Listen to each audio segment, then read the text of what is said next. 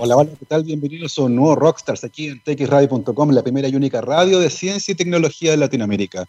Estamos comenzando nuestro programa hoy, lunes 16 de noviembre del 2020. El día de ayer, SpaceX y la NASA lanzaron cuatro astronautas a la, a la Estación Espacial Internacional, una nueva misión en este joint venture entre la NASA y la empresa de Elon Musk. Y el día de hoy, en otro lanzamiento también del que estamos muy expectantes, la empresa Moderna comunicó la primera parte de su ensayo clínico de fase 3. Llegaron a 95 casos positivos con coronavirus y fueron a mirar dónde ocurrieron esos casos. 90 de ellos ocurrieron en el grupo control y solo 5 en el grupo que fue vacunado, lo que es ciertamente una muy buena noticia, una eficacia del 94.5%, que se suma a lo que conocimos de la vacuna de Pfizer, que fue comunicado también durante la semana anterior. Así que vamos avanzando por ahora con datos entregados por las empresas, pero muy pronto ciertamente con datos que tendremos todos a la mano, producto de las publicaciones que van a salir de eso. El día de hoy en Chile se informan 1.331 casos nuevos de COVID, 447 son asintomáticos, más o menos un tercio, que es lo que se ha mantenido eh, en el último tiempo. También se informa lamentablemente el fallecimiento de 44 personas en las últimas 24 horas, producto de este virus.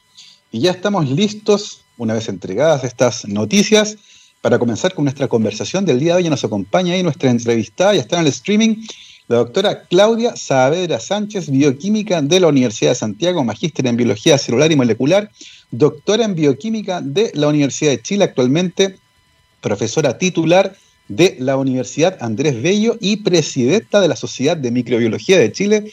Claudia, bienvenida a Rockstars. Estás con tu micrófono apagado. Ahí sí. Gracias por la invitación. Un gran honor estar en tu programa. Oye, vamos a hacer un disclaimer al tiro. Yo a Claudia la conozco hace un montón de tiempo. Fuimos colegas, fuimos colegas en la Universidad Andrés Bello, nos topamos muchas veces en algunos congresos científicos, compartiendo, por supuesto, eh, áreas distintas del saber, Claudia, en microbiología, yo en biología molecular de plantas, pero ciertamente durante mucho tiempo compartimos en ese ámbito. Claudia, cuéntanos un poco, y para ir eh, matizando la conversación, ¿Cómo ha estado esto de ser académica, madre, presidenta de una sociedad científica tremendamente involucrada con lo que está ocurriendo y todo esto durante la pandemia? Wow, eh, bueno, mira, creo que hay una cosa que me ha venido muy bien y es la edad. Como soy una señora de edad, mi hijo ya es grande y camina solo, come solo y vive solo, por suerte. Entonces, eso ha sido un trabajo menor. No obstante, te tengo que contar que mi marido tiene cuatro perros que decidió criarnos durante la pandemia. Entonces eso nos complicó un poco, pero la verdad es que ha sido muy agotador, eh, ha sido muy trabajoso. Yo creo que en eso represento a, muchas mujeres que tienen múltiples funciones en realidad en su casa, porque te quedas en la casa, se te extiende el horario, eh, tienes que hacer las labores hogareñas. Eh, la verdad es que tienes que transformarte en multifuncional y además en el caso mío particular, eh, me pilló con esto de ser la presidenta de la Sociedad de Microbiología y donde la Sociedad de Microbiología ha tenido un papel muy activo en precisamente eh, luchar contra la pandemia en nuestro país. Entonces, realmente hay que participar y he tenido que prepararme arduamente con un gran apoyo de mis socios y quiero agradecer, aprovechar esta oportunidad, no sé si puedo, pero quiero saludar a, mi directorio, quiero saludar a mi panel de expertos porque son muchas las personas, muchos los virólogos que están detrás que me han, me han entrenado realmente en la microbiología. Gabriel, tú sabes que yo trabajaba en la interacción hospedero-patógeno con enterobacteria y no trabajaba en virología. Y la verdad es que he tenido que aprender prácticamente muy rápido en estos meses a hacer difusión que no sabía, primero que nada.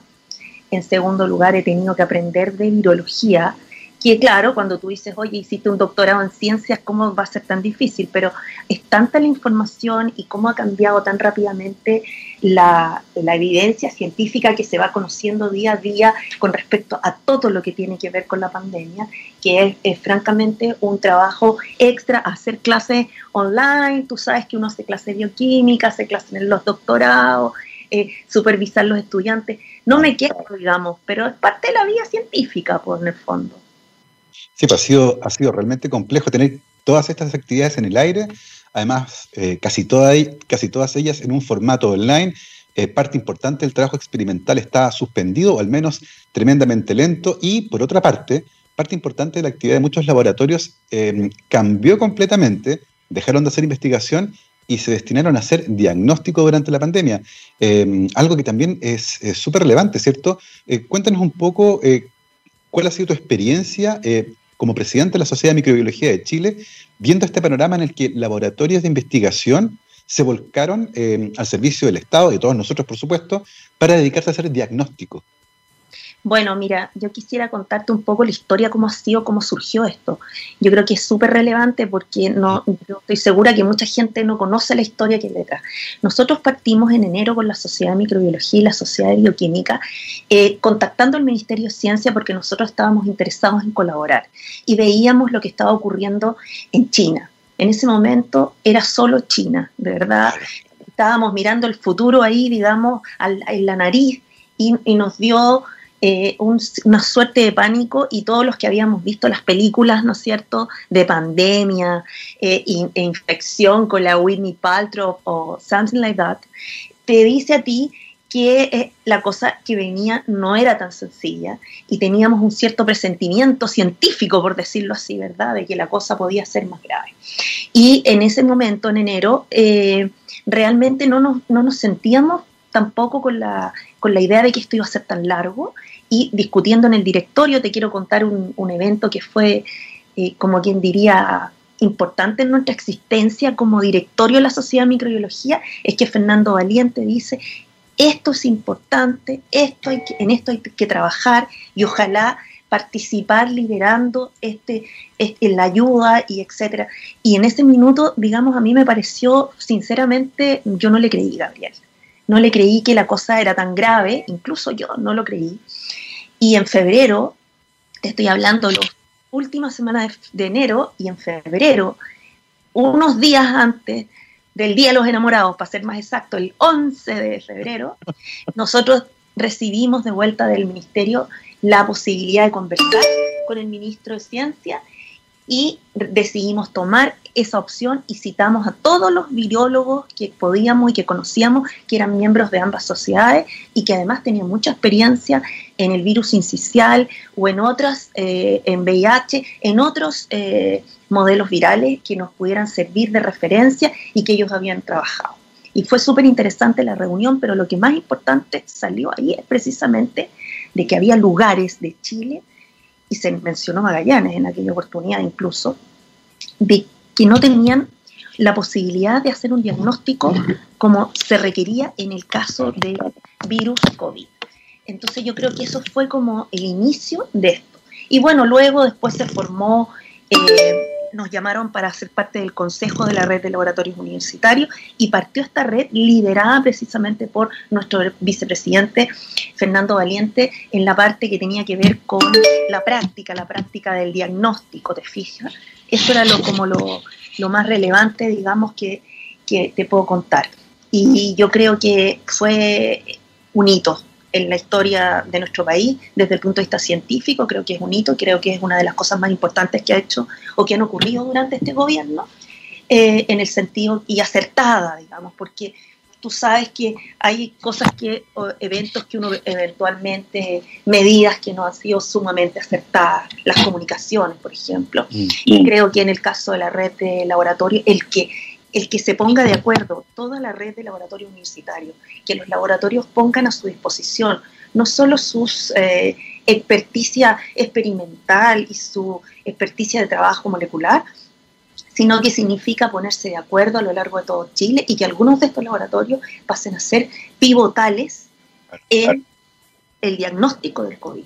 Y te pongo dos ejemplos que me parece que son, pero Magallanes, por ejemplo, eh, también Atacama, qué sé yo, no sé, O'Higgins, que era la territorialidad era un problema. Y creo que ahí yo, bueno, ahí precisamente participando en este consejo, además, hemos aprendido mucho de la red, pero también es cierto que llegamos a niveles de diagnóstico que nunca pensamos además que íbamos a ser capaces.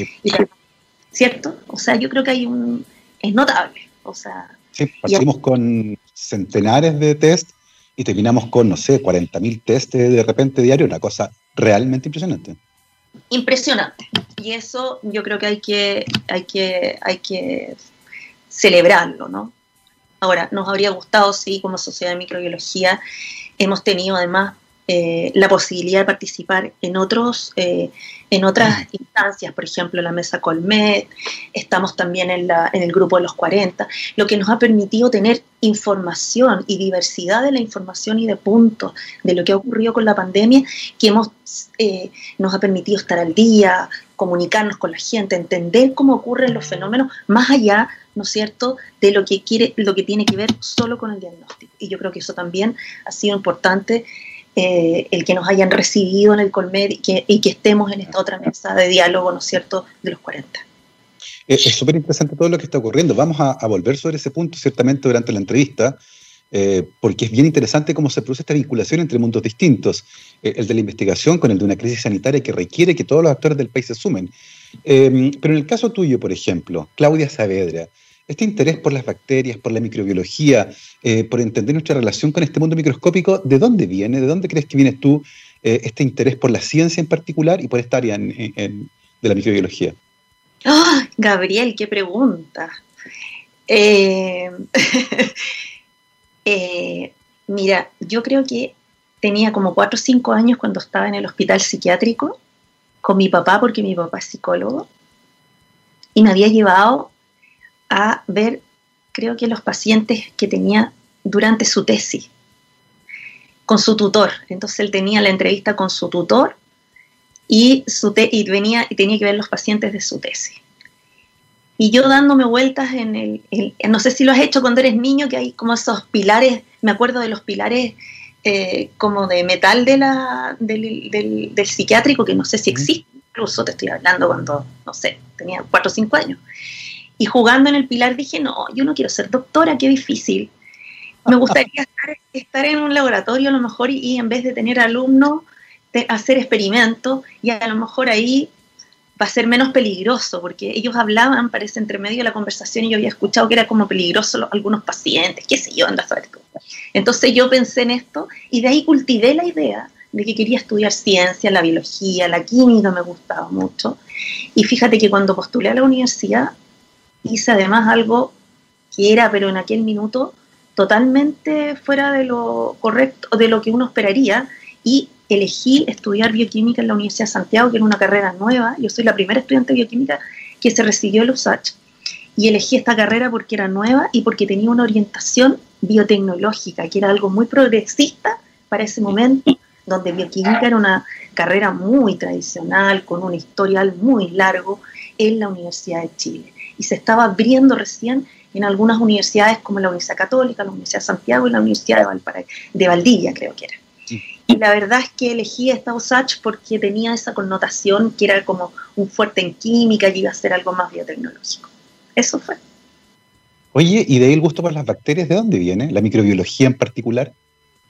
Ah, ya. Mira, la microbiología en particular es porque me gustaba todo. No tenía un filtro en la no era, no tenía así como una definición, pero tuve un profesor de biología celular que era microbiólogo. Y ese profesor de biología celular, yo creo que tú lo conoces, Claudio Vázquez Guzmán, me hizo biología celular y habló de, las de las bacterias. Y yo la verdad es que cuando empezó a hablar del mundo bacteriano, me enamoré de las bacterias totalmente.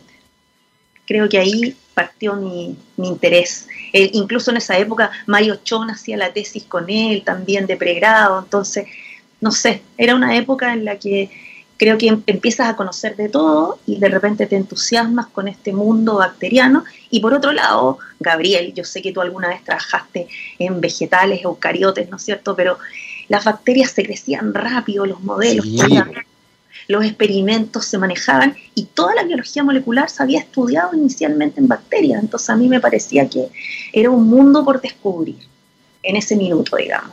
Y la verdad es que la patogénesis eh, es, y la genética bacteriana me parece realmente fascinante, hasta el día de hoy. Oye, ¿y a esa altura tenías claro que lo tuyo era el mundo académico, hacer investigación científica y seguir ese camino?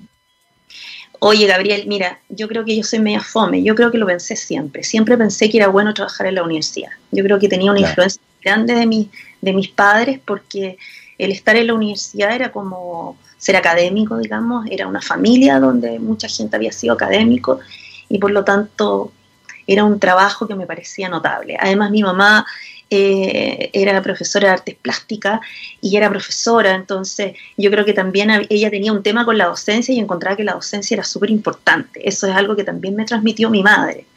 Y mi padre, el gusto por lo académico, la investigación. Él es psicólogo, pero hacía investigación también. Entonces, me parecía que había una influencia también familiar, yo creo. ¿ah? Y, por otro lado, el tema de haber descubierto que en una familia donde a nadie le interesaba ser biólogo, donde nadie nunca fue biólogo ni bioquímico, era, era como diferenciarte, ¿no? Hacer algo distinto. Pero realmente yo siempre tuve esa, esa, me imagino que uno se dedica a lo que hace mejor, por Gabriel. Yo como que era tan común y corriente, pienso yo que,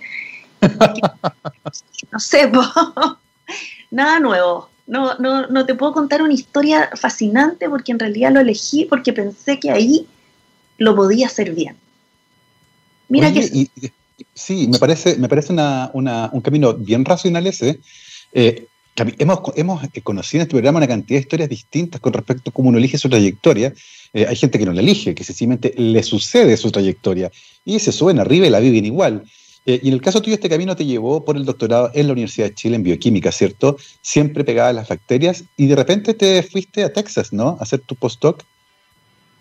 Sí, porque mira, lo que pasa es que tengo que reconocer que yo soy más bioquímica que microbióloga no se enojen los microbiólogos, pero es que en realidad yo he, hecho bioquímica porque yo hice la tesis de pregrado en el laboratorio Cardemil, que era un laboratorio donde se estudiaba estructura bioquímica total. Y hasta el día de hoy, creo que la bioquímica, yo siempre le digo a mis alumnos de pregrado, ahí está la respuesta, porque en lo básico, en lo simple, en las moléculas, uno después se puede explicar otras cosas. Pero fíjate que ahora con la madurez y cuando después de haber hecho el postdoc eh, me di cuenta que obviamente se me abrió una puerta en la genética bacteriana. Y después de eso estoy ahora, que estoy más grande, mirando el mundo de una manera más holística, entonces he visto las bacterias de manera más, desde el punto de vista más ecológico. Y he estado entrando y estoy así como entrando en esa, en esa, en esa área, digamos. Entonces yo creo que uno va cambiando Mm. pero siempre como con mi, con mi connotación bioquímica y molecular, ¿no? Entonces ahora he hecho más análisis globales de proteínas, de transcriptoma, te fijáis, de metagenoma, estoy así como grande, digamos. ¿ah? He ido de, siempre de lo, de lo más chiquitito y ahora estoy viendo el mundo un poco más globalizadamente. Sí, es verdad. Claudia, hay una cosa fascinante del mundo microbiológico y es que en general las personas asocian las bacterias con mugre, suciedad, enfermedades. Y si bien hay bacterias que tienen eh, asociada con su presencia cierta patogénesis, la inmensa mayoría de las bacterias no son patogénicas y por lo demás cumplen roles ecológicos que son fundamentales. Em, en ese sentido, y teniendo en cuenta esta relación y aprovechando que estás ahora de presidenta de una sociedad científica que se está vinculando de manera muy fuerte con la ciudadanía, ¿cómo ves ese gap de comunicación entre lo que los científicos saben y cómo eso llega a la ciudadanía? Bueno, yo creo que eso ha cambiado, Gabriel. Yo creo que fíjate que si esta pandemia nos dejó algo o nos va a dejar algo, es precisamente que ya la ciencia, ¿no es cierto?, no es de cuatro paredes, no es de un laboratorio donde tú estás haciendo un experimento que cuesta mucho dinero financiar, ¿cierto? Sino que es mucho más que eso y eh, la ciencia también es parte de la vida y sobre todo en estos tiempos y la pandemia eso nos ha enseñado. Y una de las cosas que tú acabas de mencionar que es súper importante, necesitamos a las bacterias. ¿Te fijáis? Las necesitamos porque de hecho el, microbioma, mientras bacterias más sanas tengamos o que nos mantengan sanos y, perduren por sobre aquellas bacterias patogénicas, nos va a alargar la vida, nos va a hacer más felices por la conexión que hay, ¿no es cierto?, con el sistema inmune, con el sistema nervioso. Entonces, ese es un ejemplo. Por otro lado, este mismo tema que estamos viendo ahora, eh, el, hecho de tener eh, la posibilidad, ¿no es cierto?, de tomar eh, los probióticos que nos permiten mejorar nuestra, nuestro metabolismo y, por cierto, nuestra vida. Y hay tantas cosas que las bacterias nos, nos están proporcionando. El, mismo hecho de que nos ayudan con el medio ambiente en los procesos de bioremediación. O sea, hay tantos ejemplos, digamos, que yo creo que ahora sí la ciudadanía tiene una mejor disposición además para escuchar lo que tiene que ver con la ciencia y creo que hay mucha gente joven que tiene muchas habilidades de hacer divulgación científica y de manera mucho más eh, sencilla, simple y empática con la gente. Yo creo que eso era otra, oye, ese punto es súper importante porque a mí me costó en... Como profesora de bioquímica me costó mucho porque uno sentía que si tenía que hablar, no sé, de cosas una vez me acuerdo que me llamaron porque, porque hacía llorar la cebolla y yo creo que me quise poner a llorar y dije, no, estudié doctorado y tengo que explicar por qué la cebolla. Entonces, realmente no entendía, en ese momento yo, yo no entendía lo que significaba hacer difusión y no le daba la real importancia. Y mm. realmente creo que si hubiésemos entendido antes, tal vez nos habría costado mucho menos transmitir a las personas lo que significa esta pandemia y por qué hay que cuidarse. ¿Sí o no? Exactamente. Y de hecho estamos cerrando el círculo porque en la segunda parte de esta conversación vamos a hablar en profundidad de aquello, del rol que ha tenido eh, la ciencia chilena, particularmente la Sociedad de Microbiología, en todo lo que tiene que ver con la coordinación de estas respuestas desde la red de laboratorios universitarios para ponerlo al servicio de lo que está ocurriendo, el testeo, la trazabilidad y lo que viene ahora porque lo que viene ahora, y lo conversamos al principio, ¿cierto?, son las vacunas. Ya están saliendo algunos resultados preliminares y ciertamente em, estamos muy pendientes de lo que está ocurriendo y ahí la ciencia también tiene muchísimo, muchísimo que decir. Así que ahora vamos a ir a escuchar una canción, pero de vuelta a esta pausa musical vamos a estar conversando justamente sobre testeo, trazabilidad y vacunas, junto a la doctora Claudia Saavedra, microbióloga, presidenta de la Sociedad de Microbiología de Chile Querido Gabriel, vamos a escuchar ahora Slash. Esto se llama Watch This Dave junto a Dave Grohl y Duff McCannon. Vamos y volvemos. 12 con 30, estamos de vuelta aquí en rockstarsdetxradio.com, científicamente rockera, lunes 16 de noviembre del 2020. Nos acompaña, como todos los días, la Universidad de Aysén, docencia, investigación y vinculación con el medio desde el sur austral de Chile. Pueden visitar la página www.uaisen.cl y cada semana iremos conociendo historias de investigación en el extremo sur de Chile, de la mano de sus investigadoras e investigadores. Nosotros volvemos a nuestra conversación del día de hoy con nuestra invitada, la doctora Claudia Saavedra, doctora en bioquímica, microbióloga, presidenta de la Sociedad de Microbiología de Chile. Fuera de micrófono me estaba comentando que tuvo un encuentro cercano con el coronavirus y también estamos hablando de eso, del manejo de la pandemia. ¿Cómo ha estado eso, querida Claudia? bueno, mira, el encuentro cercano eh, fue en junio, yo creo, cuando era el pic, por ahí, y em, le digo a mi marido con todos los síntomas, así con el diagnóstico completo. Y bueno, a mí nada, porque yo soy asmática y yo creo que estaba con tratamiento y la, la broncopulmonar me explicaba que en el caso de los asmáticos, eh, que están en tratamiento están como más protegidos, precisamente porque uno está tomando estos puffs que tienen corticoides, entonces probablemente la respuesta eh, en la zona aérea eh, es más baja. Así que tuve suerte. Lo pasé.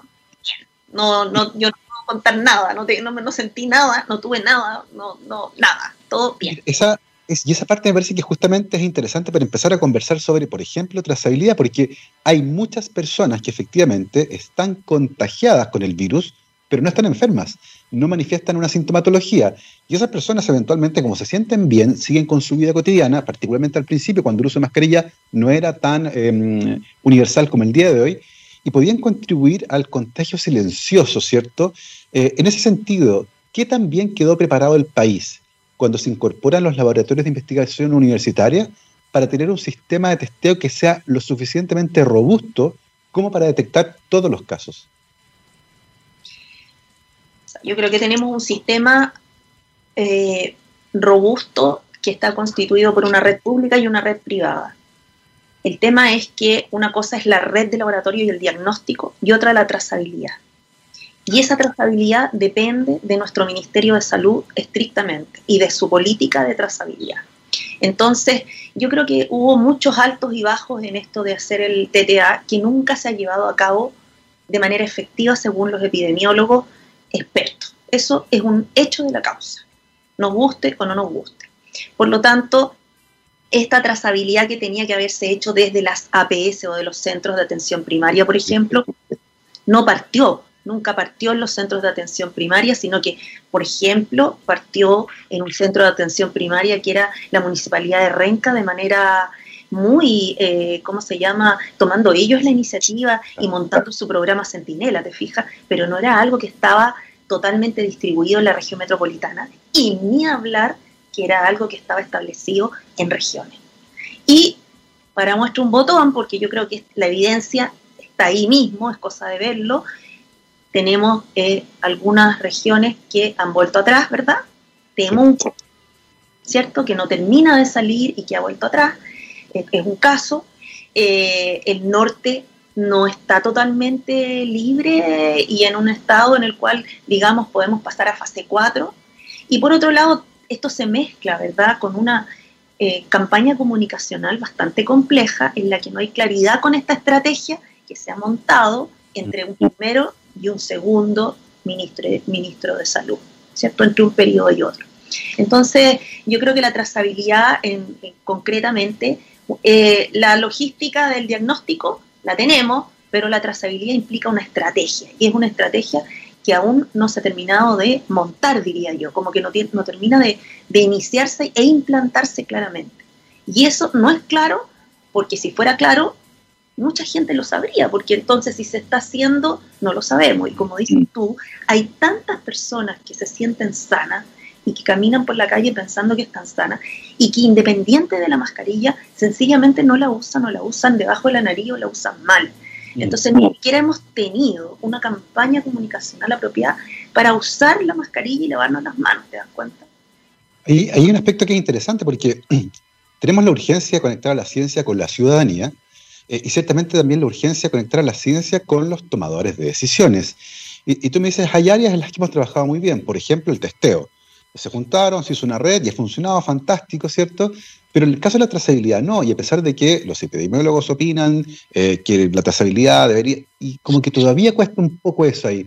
Em, ¿Por qué crees tú que suceden este tipo de cosas que cuesta muchas veces convencer a los tomadores de decisiones de ciertas estrategias que tienen un fundamento científico y técnico, pero que aún así tú dices no está, no se ve, no hay un plan claro. Bueno, probablemente porque el problema es mucho más complejo de lo que uno, del, aspecto puramente sanitario, y frente a eso no nos podemos negar. Entonces, hay un aspecto que tiene que ver con la economía, hay un aspecto que tiene que ver social y hay un aspecto que hay que enfocar en las personas, porque obviamente todas las, eh, las eh, comunidades, las culturas son distintas. Chile mm. no, no es la región metropolitana, por otro lado, fíjate. Entonces, yo creo que se ha cometido el error también de pensar que Chile y centralizar todo en el procedimiento a nivel de la región metropolitana. Y la misma región metropolitana es distinta, el poniente del oriente, el sur del norte, ¿te fijas? Y en el país no puedes decir que en Magallanes o en O'Higgins la situación es equivalente a lo que está ocurriendo en Atacama o a lo que está ocurriendo en Temuco. Entonces, eh, yo creo que eh, se, hay un, mira, hay un, alguien que escribió, un matemático que escribió las reglas del contagio. Y precisamente en ese libro, oye, no me puedo acordar del nombre de este matemático, déjame ver si me acuerdo en un rato más, pero la idea es que en esto de las reglas del contagio decía que como la vacuna no le íbamos a tener al tiro, como los antivirales se estaban estudiando y no, existía, no existen mucho a la mano, eh, una de lo más importante iba a ser considerar las estrategias locales. Entonces, evidentemente, aquí hay estrategias que, tenían que tienen que ser consideradas. El movimiento de los mineros en el norte, por ejemplo, no es el mismo, ¿verdad?, que está ocurriendo en la parte central de Chile. Eh, qué sé yo, por ejemplo, ahora viene el verano, las playas, ¿te fijas? ¿Quién nos controla? Porque al final eh, tiene que haber hay, una, hay algo que nos va a salvar de esta cuestión que nos salva y, eso está demostrado y ahí sí que hay harta evidencia, pues hay evidencia a lo largo de todo el planeta. El encierro, la mascarilla y lavarse las manos. Es un hecho. Y sabes, cuando se analizan los virus de que han, los, otros virus que antes circulaban en el invierno, yo por ejemplo pasaba resfriada todos los meses cuando estaba en mi laboratorio. ¿Y por qué? Porque en mi laboratorio el aire está encerrado y llegaba un estudiante enfermo, nos contagiaba a todos. Se, nos curaba y venía el otro que se enfermaba y así partíamos otra vez. Y eso es evidencia pura y dura a lo largo de todo este planeta. Por lo tanto, yo creo que ahí es donde tenemos que insistir. ¿Te fijas? En este minuto en que no tenemos la vacuna y probablemente no la vamos a tener. Yo creo que le hemos puesto tanto, no la vamos a tener a corto plazo, digamos. Puede ser que este ensayo que acabamos de hablar de, la, de la moderna o de la astranesca o de, qué sé yo, la otra, eh, que están en, el, en carrera, digamos, pero francamente no tenemos ninguna seguridad porque esa, esa eficacia que estamos viendo en este minuto, estamos partiendo con la fase 3, por caerse cuando tengamos una muestra más grande, cuando la estadística esté funcionando, ¿cierto? Entonces, aquí hay como, eh, ¿cómo se dice? Eh, estos anuncios apresurados, adelantados, también impiden, digamos, eh, te fijas, fortalecer esta otra área que tiene que ver con el autocuidado. Exactamente. ¿Sí o no? Pues, Yo creo. Absolutamente, depende de nosotros. Como tú decías, son reglas bastante sencillas. El autor del libro que mencionas se llama Adam Kucharski, eh, y por supuesto, en Alemania, una campaña comunicacional muy buena, donde están entrevistando en el futuro a un señor viejito, dice, bueno, yo me acuerdo de la pandemia del 20 y el gobierno nos pidió a los jóvenes que hiciéramos el máximo sacrificio, que nos quedáramos en la casa viendo tele. Y claro, es eso en el fondo, un poco restarse de la vida, aguantarse durante un tiempo, porque efectivamente mientras no haya una vacuna, y vamos a tener que esperar todavía muchísimo tiempo para eso, eh, va a depender un poco de nosotros. Oye, Claudia, una cosa que he conversado con algunos, con algunos científicos me decían, hay varios laboratorios de diagnóstico universitario que llevan ocho meses trabajando a full, a full. Y están tremenda, tremendamente agotados. ¿Qué han sabido ustedes de eso? ¿Cómo está, cómo está la fuerza, el ánimo, eh, los materiales? ¿Cómo, ¿Cómo ha estado este proceso larguísimo en el que han estado sometidos a un fuerte estrés estos grupos humanos, trabajando muchas veces de lunes a domingo para tratar de mantener a flote nuestro sistema de testeo? Oye, así otros, porque sábados y domingos, feriados, eh, acuérdate que incluso durante los eh, periodos, los, feriados, eh, la gente tenía la, impresión de que no se hacía diagnóstico y que no, no se procesaban muestras, porque no se hacía la toma de muestra apropiada de la trazabilidad y eso se detenía, ¿te fijas? En los momentos que se hicieron los, los los, eh, los, los, grupos estos de, de, trazabilidad. Y resulta que eh, esta gente se ha sacrificado muchísimo. Eh, los investigadores han, yo creo, sacrificado sus proyectos y sus líneas de investigación, ¿no es cierto?, en función de esto. Hay que estar súper agradecidos realmente. Y ahora lo que va a ocurrir es que ya estamos llegando a la fase final de esta red y probablemente en el periodo que viene van a ser eh, eh, transferidos a aquellos laboratorios que quedarían funcionales, que son los que tenían una producción o tienen una ubicación estratégica en la red y que van a seguir continuando su trabajo con el Ministerio de Salud. Y eso a partir de, del próximo año. ¿sí? Eso es una de las, de las cosas que va a ocurrir. Ahora, yo espero que a todos los reconozcan y todos tengan una placa de, fuera de sus laboratorios porque realmente yo creo que es algo que nunca van a olvidar y efectivamente creo que es como el aviso de ese alemán, ¿sabes? Que lo miraba y lo encontraba espectacular de ver a ese señor mayor o más grande contando la historia de cómo habían sido los jóvenes. Y yo creo que en el caso chileno, los jóvenes que están en estos laboratorios trabajando full, realmente ha sido un servicio muy, muy grande. Exactamente, además una tremenda responsabilidad poder mantener eh, un testeo adecuado para un país que es geográficamente tan complejo como el nuestro. Tú decías al principio, había zonas de Chile donde sencillamente no había cómo hacer diagnóstico. Eso se ha ido solucionando, se han traído equipos, personal, porque los equipos no funcionan solos, hay que tener personal especializado que los sepa operar. Así que ciertamente eso permitió que el país tenga una muy buena estrategia, al menos de testeo. Eh, y por otra parte, Claudia, la Sociedad de Microbiología también ha estado coordinando los esfuerzos que tienen que ver con las vacunas. Eh, particularmente cómo Chile se involucra, por ejemplo, en los ensayos clínicos de fase 3. Ya he anunciado algunos esfuerzos. Eh, al doctor Calergis, por ejemplo, lo hemos escuchado conversando acerca del ensayo de la vacuna de, mm, Sinovac, que va a ser probado en Chile en el ensayo clínico de fase 3 en, una, mm, en un proyecto conjunto con la Universidad Católica que ya está reclutando voluntarios. Eh, cuéntenos un poco cómo, cómo, la sociedad de microbiología se ha involucrado también en ese aspecto, en lo que tiene que ver con el testeo de vacunas en nuestro país y cómo Em, se ve hacia el futuro, eh, qué tan rápido podría ser ese evento, ¿Qué, qué cosas hay que asegurarse que las vacunas hacen antes de poder estar seguros de que vamos a tener una en el mediano plazo. Bueno, mira, directamente la Sociedad de Microbiología apoya directamente no, ha no hemos participado como sociedad directamente, pero sí lo ha hecho nuestra secretaria Susan Bueno, porque ella es parte del equipo que está eh, trabajando con Alexis Calergi en, en la ah. vacuna Sinovac. Y realmente creo que ha sido para ellos un trabajo sumamente eh, grande y un esfuerzo que les ha significado a sus laboratorios replantearse y volcarse completamente de lleno al el tema de buscar los voluntarios y mm. la vacuna. Ahora, como tú cuentas, falta mucho y cuáles son las medidas que hay que tomar y, los resguardos.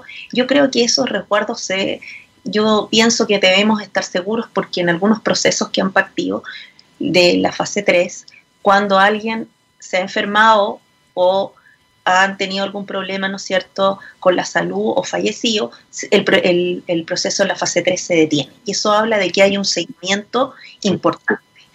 Ahora, yo creo que falta mucho, de acuerdo a lo que dicen los expertos, porque se requiere una prueba mucho más larga y una estadística mayor para que no ocurra, por ejemplo, lo que pasó en el año 98, creo, o en el año 68 con la vacuna del el año 98, eh, con la vacuna de, eh, ¿cómo se llama esto? De lo que le da a los niños.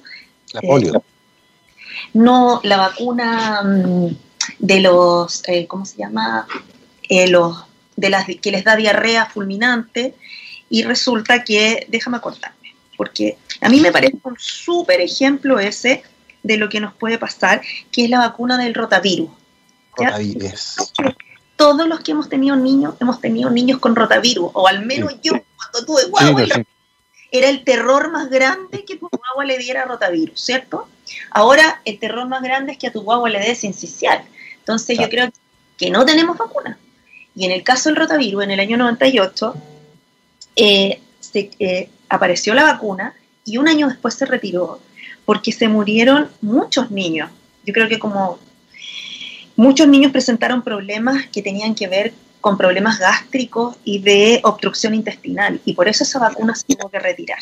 Entonces yo pienso que por eso que ahora hay que tener un poco de cuidado y ponerle freno a este entusiasmo, que si bien es cierto son buenas noticias, pero hay que tomarlo como una cosa muy preliminar porque aún no llega la vacuna al país y no llega la vacuna al, a la, no sale desde que se fabrica a nosotros, digamos, dónde la vamos a comprar y todos los actores involucrados. Con decirte eh, que yo creo que es tan importante que hoy día eh, precisamente la Sociedad de Infectología lanzó un, un eh, ¿cómo se dice? Un, un, un aviso, un, un comunicado precisamente pidiéndonos a todos que tengamos discreción con esto porque eh, es necesario, ¿no es cierto?, para tener una vacuna, mantener todas las medidas preventivas posibles.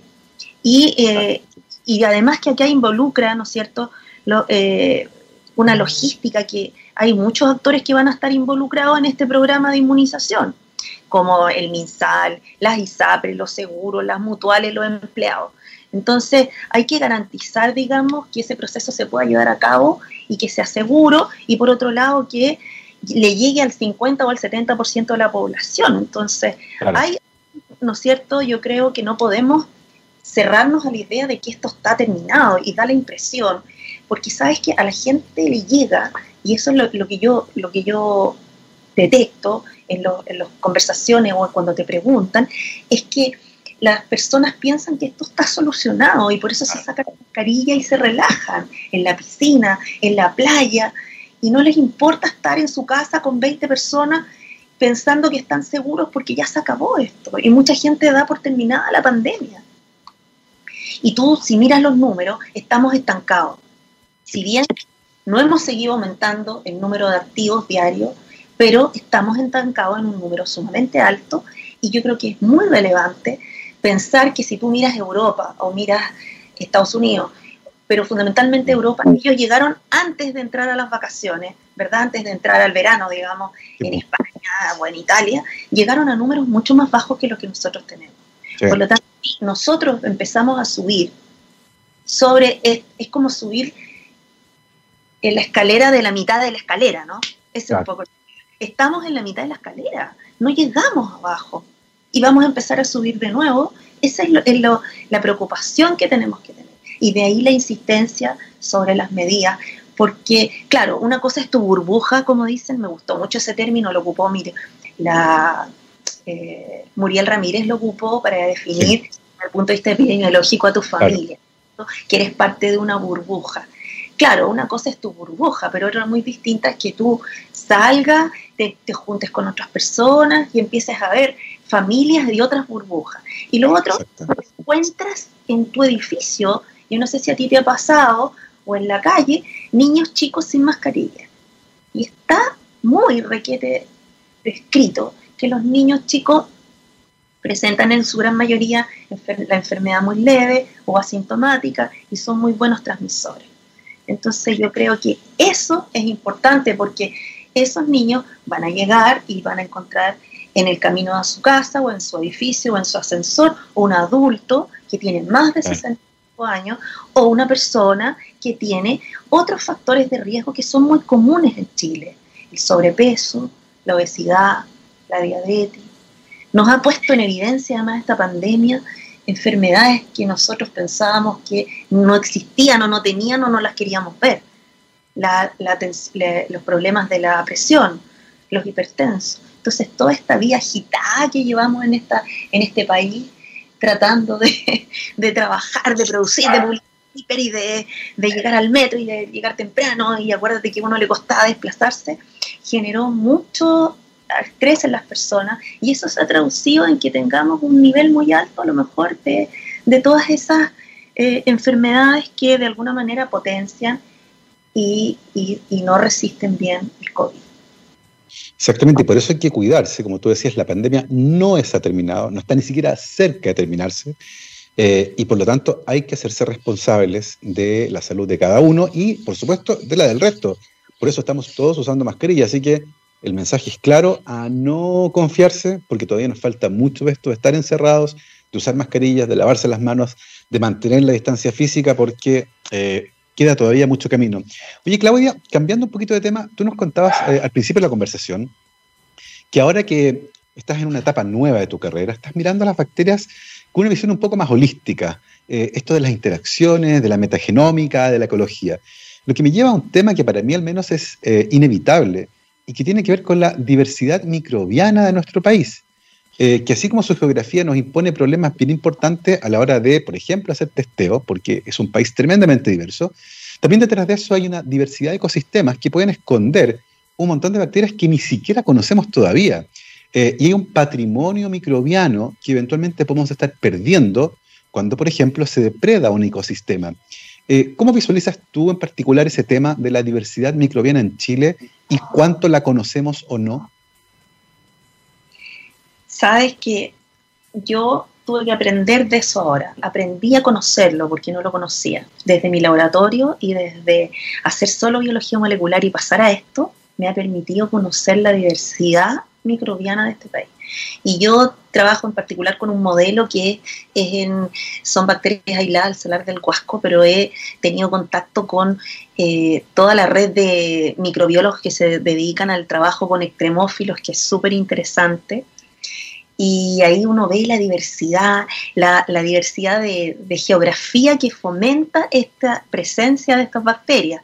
La Antártida, ¿no es cierto? Las bacterias que son resistentes a las bajas temperaturas, eh, las bacterias que son resistentes al estrés ultravioleta. Mira, a mí me pasó, como dice el dicho, fui por lana y salí trasquilada. Yo andaba atrás de lo, yo, andaba atrás de otra cosa. Yo fui por lo, fui por la, por, por las bacterias que eran resistentes al estrés UV y me encontré con una sorpresa gigantesca. O sea, yo me sorprendí, en realidad no, no tendría por qué, pero yo creo que fue de ignorante. Me sorprendí porque empezamos a darnos cuenta que las bacterias que habíamos aislado del, salar del Huasco no eran tan resistentes al estrés UV como uno habría pensado en ese ambiente tan extremo. Y por otro lado, encontramos que eran resistentes al arsénico. ¿Y sabes por qué me sorprendí? Porque yo siempre pensé que el problema del arsénico, mira las instalaciones de uno, ¿te das cuenta? De mediática, porque hay falta de difusión. Que el problema del arsénico era un problema superado en Chile. Había mucha gente trabajando en esos grupos que sabían mucho del arsénico y que por lo tanto estaba listo y oleado y sacramentado ese tema. Y bueno, la verdad es que no podía estar más equivocada y me encontré con un mundo que significa, ¿verdad?, la contaminación por arsénico y metales pesados en el norte.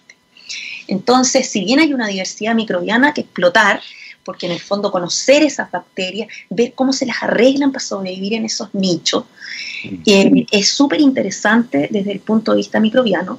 Y también es interesante porque mucha gente que estudia, por ejemplo, nosotros eh, colaboramos con un grupo francés que es de Montpellier, que precisamente están interesados en hacer células sintéticas. Y a ellos les interesaban mucho los genes que les permiten a las bacterias resistir resistir al arsénico o resistir a, la radiación ultravioleta o a la salinidad precisamente que está acá, que podría solucionar muchos problemas, ¿te das cuenta? Ahora, creo que esta diversidad hay que cuidarla y ahí viene una gran labor que ha hecho desde la red de, de ecólogas microbianas, eh, Cristina Dorador, que también es SOMICH, ¿cierto? Y yo creo que hay un tema ahí, por ejemplo, con la extracción de los minerales, con el tema de la extracción del litio en particular. O sea, hay, hay que cuidar nuestro ecosistema, digamos, y eso es bien complejo porque se requiere de políticas públicas que aún no están claras y que tal vez nuestro ministerio es el que sería el llamado a, defenderlas, evaluarlas, estudiarlas, promoverlas, no sé cómo decirlo, todas, todas las anteriores. Y también está el tema de que esta diversidad microbiana eh, en, el, sur, no sé, de Chile, en esos bosques, donde ha permitido tantos microbiólogos incluso fabricar cerveza que sea de mejor calidad. O sea, todo eso hace que los, eh, no sé, los rizomas de las plantas sean distintos y por lo tanto las levaduras que crecen ahí tengan otras características. O sea, yo creo que sí, efectivamente, esta mirada ahora más holística te abre un mundo realmente yo en particular tengo el interés en el arsénico porque creo que es un problema y en los mm. metales. Es interesante eso, de hecho, hace un tiempo atrás se publicó que en el genoma humano eh, de nuestros ancestros del norte habían algunos genes que estaban relacionados justamente con la resistencia al arsénico, que tiene una presencia naturalmente alta en las fuentes de agua del norte de Chile, algo que por supuesto también afecta a las bacterias, y es interesante lo que se puede aprender acerca de cómo ellas, por ejemplo, interactúan con este metal pesado que puede interferir con muchas reacciones bioquímicas y que por lo tanto pueden afectar a la vida de estas comunidades bacterianas y por supuesto también a nuestra existencia. Así que hay mucho que aprender ahí también. Oye, Claudia, ¿y cómo se viene el futuro cercano para ti ahora? Wow, me lo preguntaste por qué creíste que iba a jubilar, no pienso. No, por favor, te queda cuerda para rato, por supuesto. No, pensando, pensando que la cosa está eh, lentamente comenzando a funcionar, algunos laboratorios están comenzando a abrir. Eh, me imagino que como presidenta de la sociedad también de microbiología eh, deben venir cosas interesantes para ustedes como sociedad. Cuéntenos un poco cómo viene eso en el futuro cercano. Bueno, mira, primero que nada, en el futuro cercano la sociedad está organizando su congreso anual a petición de los socios y viene ahora en diciembre, en la primera semana de diciembre. El programa lo tenemos casi listo, casi listo, casi listo, así que está por salir ahora en esto, en esto, hoy día o mañana sale, en un rato más. Esperen lo que va a salir. Y bueno, hay muchos inscritos ya, tenemos casi 300 inscritos en este minuto, así que se ve exitoso. Fíjate que tenemos los inscritos sin tener el programa. Yo creo que eso una, es increíble. Y es un programa que va a ser online por primera vez en la historia de la sociedad. Nos tiene un poquito eh, nerviosos, pero estamos ahí haciendo por prepararnos, no sabemos cómo va a ser. Eh, y habrá de todo, va a haber vacunas, va a haber eh, ecología microbiana, hay distintos temas que van a, salir que van a ser importantes.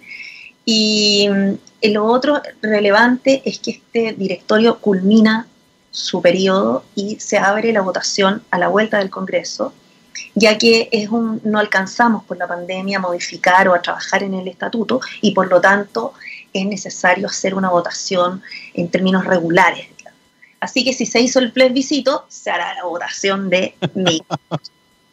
Así que ahí pronto se reactiva la campaña y bueno, yo pasaré a ser paz presidente, yo creo que hay que darle la pasada a la gente joven, este es un directorio, este es una sociedad además de gente muy joven, creo yo. Yo creo que eso también es importante se ha ido, la gente ha ido, ¿cómo se llama?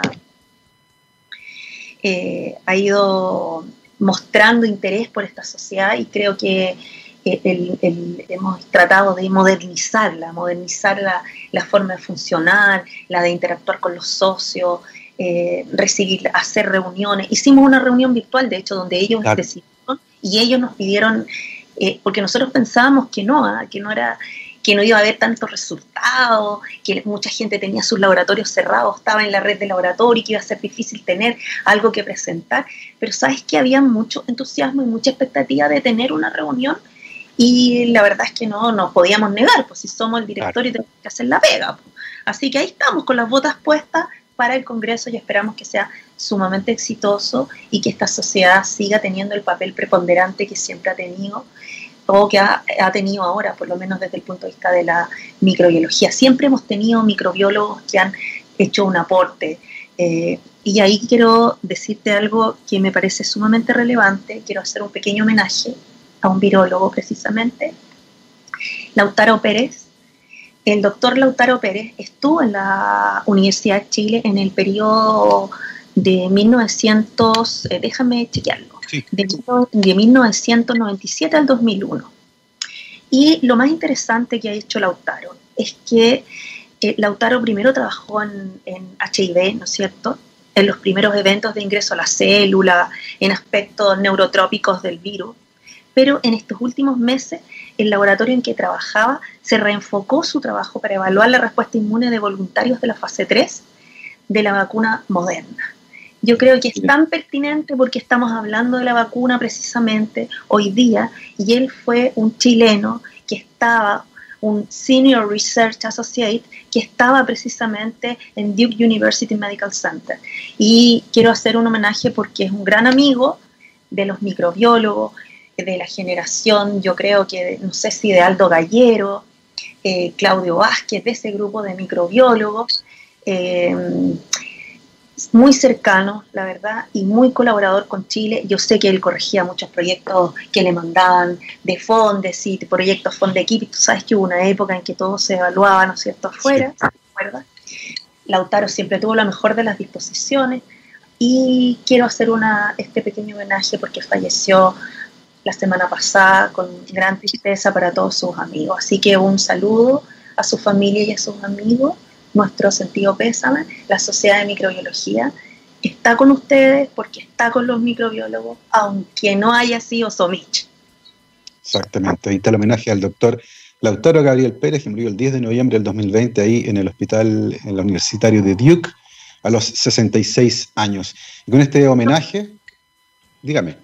Un Lolo, digo yo, que es muy joven. Un Lolo, por, supuesto que sí. Y con este sentido homenaje hemos llegado al final de esta entrevista. Pasó una hora volando. Hemos conversado el día de hoy con la doctora mm, que nos, acompañó hoy día, mi querida amiga doctora Claudia Saavedra, bioquímica de la Universidad de Santiago, magíster en biología molecular, doctora en bioquímica, actualmente académica, profesora titular de la Universidad Andrés Bello y presidenta de la Sociedad de Microbiología de Chile. Claudia, muchísimas gracias por habernos acompañado el día de hoy. Hoy, gracias por la entrevista, te pasaste. Es una gran oportunidad y quiero por último terminar despidiéndome de todos los Somich, porque todos somos Somich. Gracias. Saludos, por supuesto, a todos, a todos los que están ahí y éxito, por supuesto, en su encuentro anual. Nosotros nos vamos, como siempre, con nuestro especial de música All You Need Is Rock, el día de hoy con una tremenda, tremenda banda. Vamos a escuchar a Fleetwood Mac y comenzamos inmediatamente con Dreams. Que estén muy bien, hasta mañana. Chao, chao.